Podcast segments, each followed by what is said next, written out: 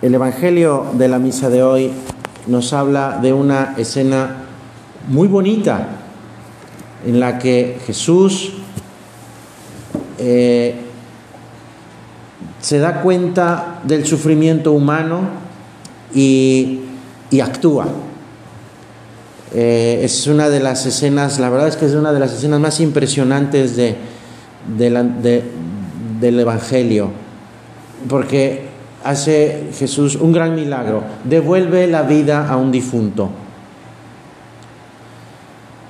Jesús tenía muchos amigos, pero en el Evangelio no, nos habla de todos, solo habla de algunos, y de entre ellos hay unos amigos muy queridos por, por Jesús, una familia, tres hermanos, Lázaro, Marta y María.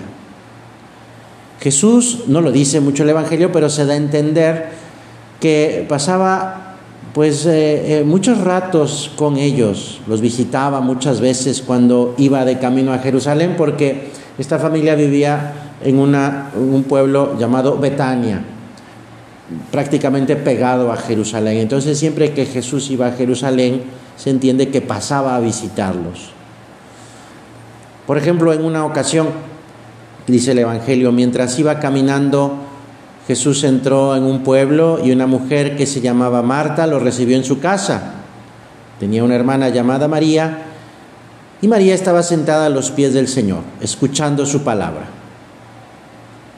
Como hacía San José María, nosotros vamos también a entrar con Jesús a esa casa, como un personaje más.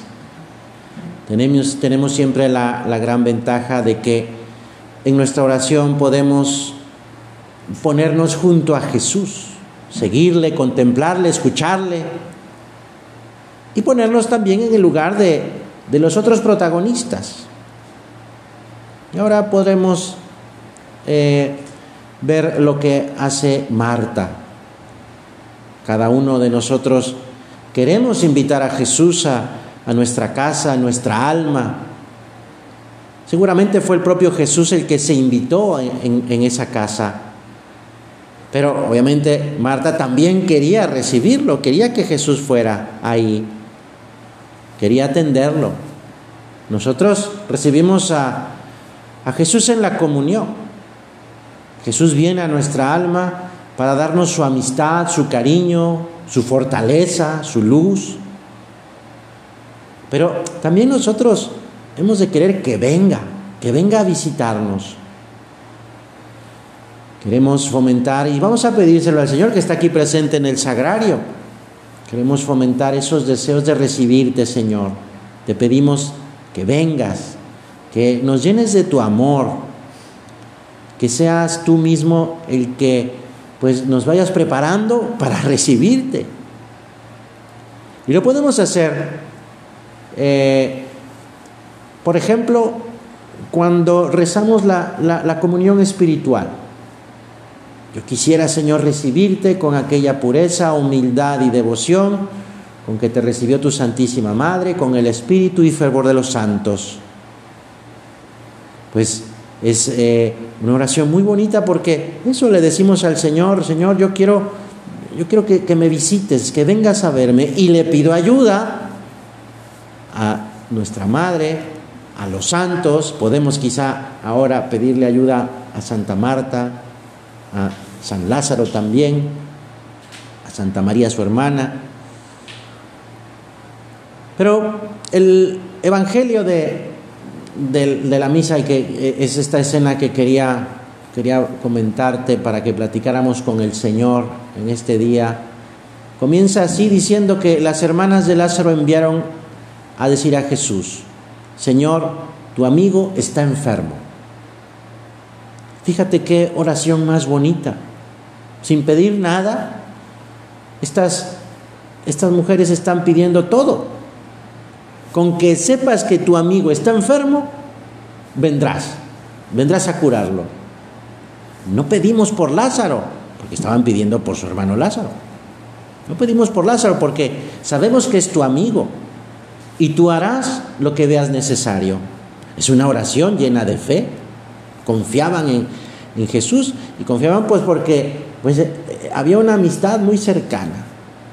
Le avisan al Señor, pero he aquí que Jesús se espera.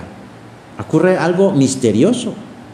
Jesús quería a estos hermanos, y los quería mucho. Sin embargo, cuando oyó que, que eh, Lázaro, su amigo, se, encontraba enfermo, se quedó dos días más en el lugar donde estaba. Dos días. Las hermanas de Lázaro pues esperarían a Jesús y no llegó. Y Lázaro murió. Lázaro murió. Y no vino Jesús. Lo enterraron y no vino Jesús. Pasaron dos días más y no llegaba Jesús. Es algo que, bueno, puedes decir, a ver, a ver, entonces, ¿de qué se trata esto? Pero a veces, mira, parece que, que Jesús nos abandona, que no nos escucha, pero no es cierto, ¿eh?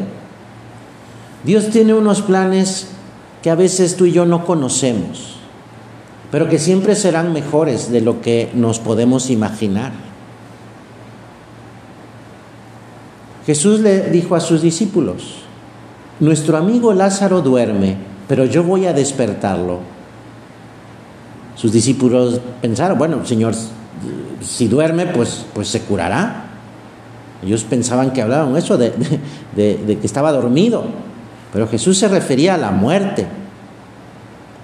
Entonces les dijo Jesús abiertamente, con claridad, con más claridad, Lázaro ha muerto. Y me alegro por ustedes de no haber estado allí, a fin de que crean. Vayamos a verlo. Pues ya se ve que todo esto estaba en el plan de Dios. Un plan que, que muchas veces nos puede parecer como, bueno, pues, o sea, has dejado que tu amigo muriera. Sí, pero, pero el plan de Dios va más allá de la muerte. Para esto, para que confiemos, es que el mismo Señor lo dice. Mira, me alegro de esto que haya sucedido para que ustedes crean. O sea, para que tú y yo creamos. Para que confiemos en Dios, que nunca nos abandona. Aunque en alguna ocasión lo parezca. Jesús siempre está ahí, cercano. Mira, que no dejemos de hablar con Él, con Jesús, con Dios. Que sea constante nuestra oración, porque el Señor, eh, el Señor llegó y, siempre tener esa, esa, eh, esa certeza de que el Señor nos da siempre más de lo que esperamos, que no es lo mismo que más de lo que pedimos, porque pedimos, podemos pedir algo, y pero, pero Dios nos da mucho más de lo que esperamos y no necesariamente eso que le estoy pidiendo, porque quizá lo que le pido no es lo más conveniente para mí en este momento. Y también puede ser porque hacer oración no es solo pedir, muchas veces es escuchar callar y escuchar, escuchar la voz de Dios, escuchar la voz de alguien que, quiere lo mejor para mí, que tiene muchas cosas que decirme, que me quiere hablar. Pues vamos a escucharlo, vamos a, a, poner atención en, esos ratos de oración, a tener momentos de escucha. Además porque a veces también necesitamos una ayudadita para que nuestra oración, eh, para, pues sí, para, para hacer nuestra oración, porque a veces no sabemos qué decir. Y esa ayuda Dios nos la da, por eso hay que escuchar. A veces decir, ah, es que no sé qué decir, bueno, pues, a ver, voy a escuchar. Y, Dios mismo nos pone las palabras que podemos decirle. Él nos inspira y nos aconseja qué decir. Por eso cuando empezamos nuestra oración en este momento pedimos gracia para hacer con fruto este rato de oración. Incluso se lo pedimos a la Santísima Virgen, a San José, a nuestro ángel custodio, que nos ayuden en nuestra oración. Y esto pues hay que pedirlo muchas veces. Pues bueno, Jesús llega, llega a Betania y le avisan a Marta. cuando Jesús llegó se encontró con que Lázaro estaba sepultado desde hacía cuatro días, dice el Evangelio. Muchos judíos de Jerusalén habían ido pues a, a consolar a la familia. Y al enterarse de que Jesús llegaba, Marta salió a su encuentro mientras María permanecía en su casa. Y aquí es donde comienza uno de los diálogos más bonitos entre Jesús y, una persona. Marta dijo a Jesús, Señor, si hubieras estado aquí, mi hermano no habría muerto. Pero yo sé que aún ahora Dios te concederá todo lo que pidas. Marta confía, sabe con quién está hablando. Yo sé que aún ahora Dios te dará lo que le pidas. Ojalá podamos hablar con Jesús con esa misma confianza, con esa naturalidad. Naturalidad de quien lo ha tratado mucho, porque los buenos amigos pues se hacen con el trato. Así igual con Jesús. Y el mismo Dios nos, nos da esa seguridad de saber que, que Él nos escucha y nos ayudará en eso que necesitamos. El pecado es muerte. Por, desgracia podemos, podemos estar en, ese estado de pecado, cometemos pecados, somos pecadores. Así es la realidad, así es nuestra realidad. Que podamos decir como, como Marta, ¿eh? o sea, que dice, Señor, si hubieras estado aquí, porque no estabas aquí, ¿ah? pues mi, mi hermano no habría muerto. Bueno, pues que podamos decir, sí soy pecador, pero yo sé que aún ahora, así como soy de pecador, yo sé, Señor, que me vas a ayudar. No porque yo sea bueno, sino porque tú, Señor, eres el bueno.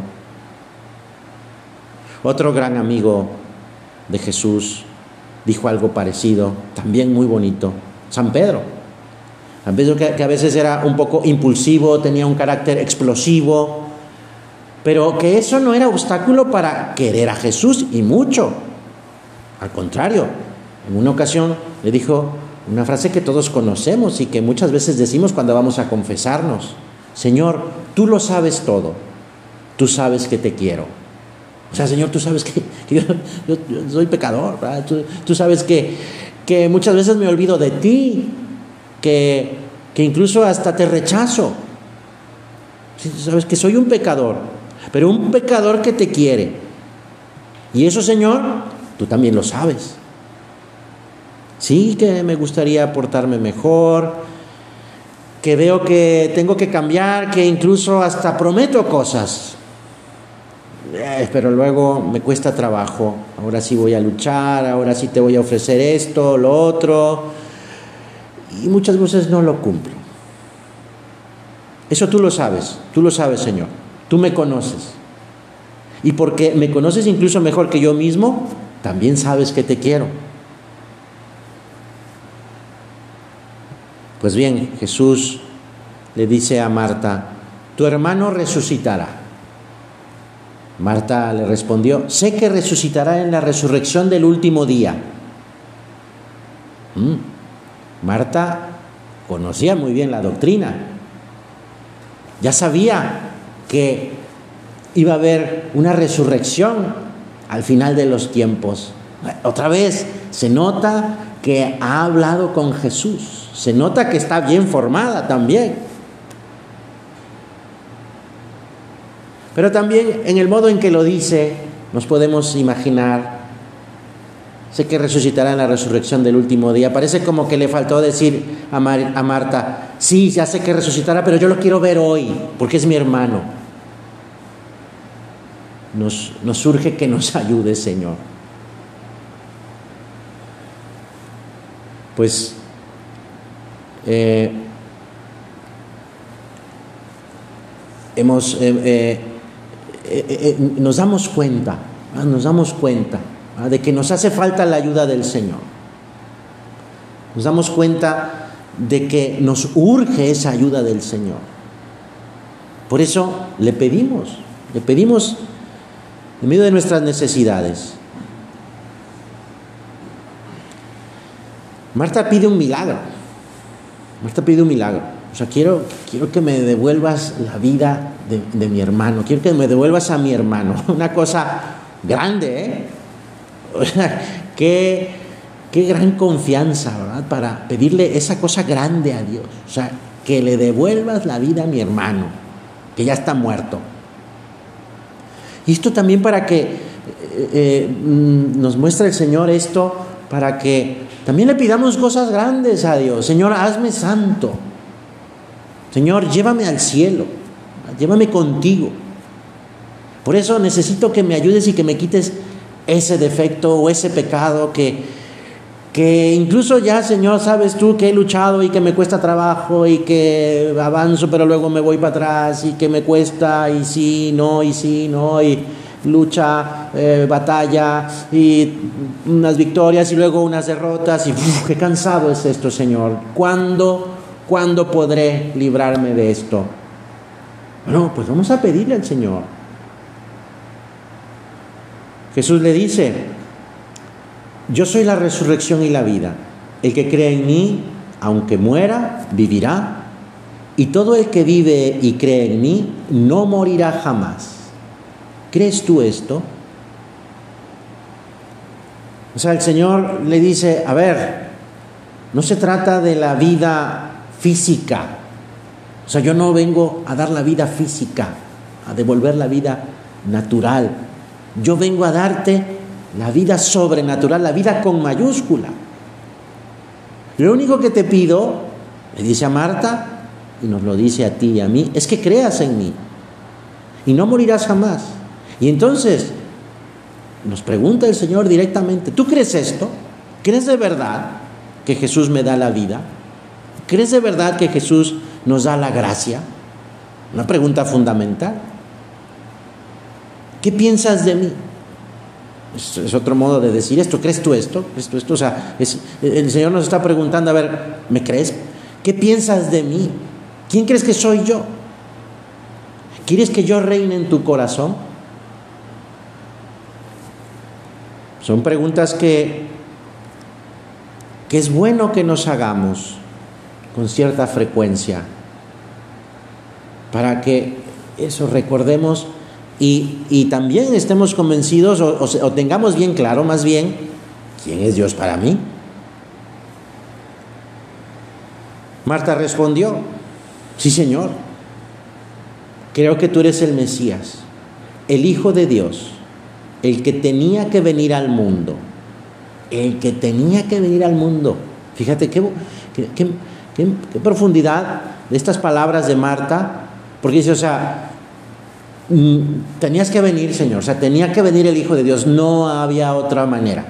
Tenías que, o sea, tenías que venir tú para salvarnos. Porque ya Marta se ve que entiende, ok, no estamos hablando de, de la vida física, natural, sino de la vida eterna. Entonces, por eso dice Marta, tú eres el Hijo de Dios, tú eres el Mesías, el que tenía que venir al mundo para, para darnos tu propia vida y hacernos, esto ya no lo dice Marta, lo descubriremos, lo descubriremos después, hacernos hijos de Dios. El, que tenía que venir a reinar. Fíjate cómo, cómo se ama a Cristo, ¿eh? No es un simple sentimiento, porque implica la, participación de la inteligencia. O sea, Marta estaba, eh, había hablado con Jesús, estaba bien formada, sabía, sabía. O sea, no es nada más sentimiento, ay, sí te amo, te amo y ya. No, no, no, se trata de un acto de la voluntad, un acto de la inteligencia, que implica eso, un conocimiento, el que no necesariamente tiene que estar acompañado de los sentimientos. Es que para amar a Cristo es preciso conocerle. Y así, en ese conocimiento, es decir, necesitamos formarnos, necesitamos formarnos. Y así en ese conocer un poco más al Señor, a Dios, ese amor se hace más profundo y, el conocimiento se hace más vivo cuando voy aplicando a mi vida todo lo que Dios me va dando a conocer. No es el amor de un siervo que no conoce lo que hace su amo y se limita a cumplir solamente, pues eso, lo que se le manda. sin preocuparse de por qué hago lo que hago y no utiliza la inteligencia. A veces quizá podemos vivir así, decir, bueno, pues es que esto, eso lo hago, pues, pues no sé, pero pues hay que hacerlo, porque si no lo hago, pues es pecado. O al revés, bueno, esto lo tengo que evitar porque pues si lo hago, pues es pecado. ¿no? ¿Y por qué? Pues no sé, pero es pecado. Bueno, vamos a utilizar la inteligencia, porque somos hijos de Dios. Y, y entonces no será, no viviré mi fe porque me dicen que tengo que vivirla o porque hay una serie de mandamientos que, que me dicen lo que está bien, lo que está mal. No, sino porque yo quiero, porque yo quiero, yo quiero vivir esos mandamientos. Yo estoy convencido y tengo los argumentos para, nadie me los impone, yo los asumo. Yo he decidido vivir como un hijo de Dios.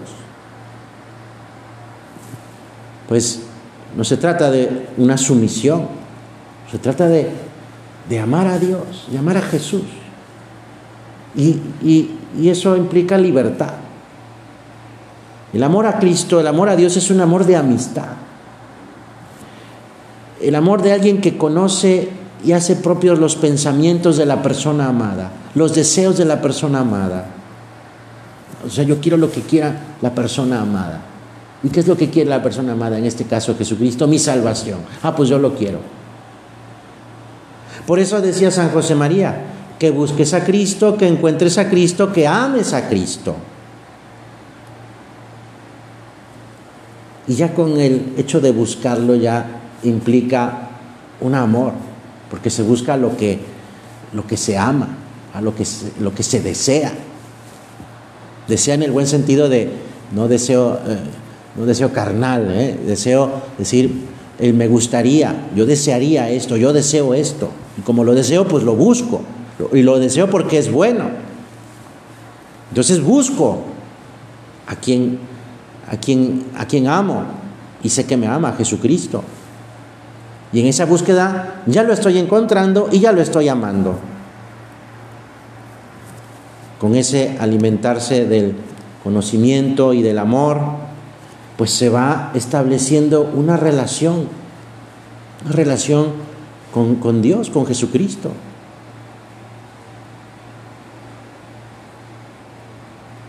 Es que Jesús lo que quiere es querernos, pero respeta nuestra decisión, porque no obliga, porque si obligara no sería amor, sería sumisión. Jesús nos quiere y nos quiere mucho, nos quiere tanto como a Lázaro. Jesús preguntó, ¿dónde lo pusieron? Le respondieron, ven Señor y lo verás. Y Jesús lloró. Los judíos se dieron cuenta de esto. Estaba conmovido. Y, y, se dice, y empiezan a comentar cuánto lo quiere, cuánto lo quería. Pues llega el Señor al sepulcro, que era una cueva, estaba eh, con una piedra, ah, eh, una gran piedra, pues estaba cerrada, tapada esa cueva. Y Jesús dice, quiten la piedra. ¿Cuántas veces lo que nos pide Jesús es una cosa pequeña? Que quitemos la piedra. Que quitemos la piedra que cierra la entrada a nuestro corazón para que Él entre, para que entre la luz, para que entre la luz a nuestra vida, para que entre la vida a nuestro corazón. Lázaro estaba muerto, por eso es que habían puesto esa piedra, pues ya no había nada que hacer. Y dijo, quiten la piedra. Marta le responde, Señor, ya hace cuatro días que está muerto, ya huele mal. Jesús le contesta, ¿no te he dicho que si crees verás la gloria de Dios? Otra vez lo que nos pide Jesús es creer, es fe, que podemos mejorar, que podemos cambiar, que podemos seguir luchando contra ese pecado que nos lastima y que nos hace sufrir. Lo que nos pide es eso, que quitemos la piedra, para que Él pueda entrar, para que podamos verlo, para que entre su vida, la vida. No te he dicho que si crees verás la gloria de Dios. Pues quitan la piedra y Jesús, dice el Evangelio, gritó con voz fuerte, Lázaro, ven afuera. Está llamando a un muerto. Imagínate tú la escena, ¿eh? Si ya era demasiado abrir la tumba, ahora le habla a quien pensamos que no puede escuchar, que no puede responder. Y lo está llamando. Si crees que a ti Jesús no te habla, si crees que no lo puedes escuchar, ponte a pensar más detenidamente. ¿eh? Porque Lázaro somos tú y yo. Jesús que te habla, Jesús que te llama, Jesús que te está esperando. ¿Y qué sucede? El que estaba muerto salió con los pies y las manos atadas con vendas, el rostro envuelto en un sudario. Jesús les dijo, desátenlo para que pueda caminar. ¿Por qué entonces no tratamos tú y yo de experimentar nosotros esa, esa vida de Jesús? junto a esas palabras que esa palabra potente, poderosa, para realizar este milagro físico, devolver la vida, cuanto más, cuanto más puede cambiarnos, hacernos santos. Cuántas otras palabras de Jesús que escucho y que recibe mi alma. ¿Qué, qué hago ante esto? ¿Cómo, cómo respondo yo? O sea, voy hacia Él, o sea, salgo de la oscuridad, pues vamos a ir a Jesús ¿eh? para, para sanar nuestros, malos, nuestros males, sí, también los males físicos ¿eh? y, los, y, los, males, y los males de nuestra alma, los males espirituales, para curar nuestras debilidades, nuestros pecados, que nos mantienen atados, como al pobre de Lázaro, ¿eh? que estaba atado con vendas, el rostro cubierto, no podía ver, pero aún así sale, porque Dios lo está llamando, Jesús lo está llamando. Pues vamos tú y yo igual, ¿eh? Con esperanza, con confianza, con fuerza, para recibir esta vida que Dios nos, nos está regalando, la vida de la gracia, la vida sobrenatural. Jesús para hacer cosas grandes no nos pide más, ¿eh? Más no nos pide más de lo que podemos hacer creer, confiar, amar. Pues vamos a terminar nuestro rato de oración recordando que quien siempre lo escucha y nos ayuda y nos enseña a escucharlo y a hacer lo que nos pide es la Santísima Virgen, ella que es Madre de Dios y Madre nuestra. Vamos a, a pedirle a ella que ella le abrió el corazón a Dios y supo decir sí en ese hágase en mí según tu palabra. Y por ese sí recibimos a Dios, a Jesús, recibimos la vida.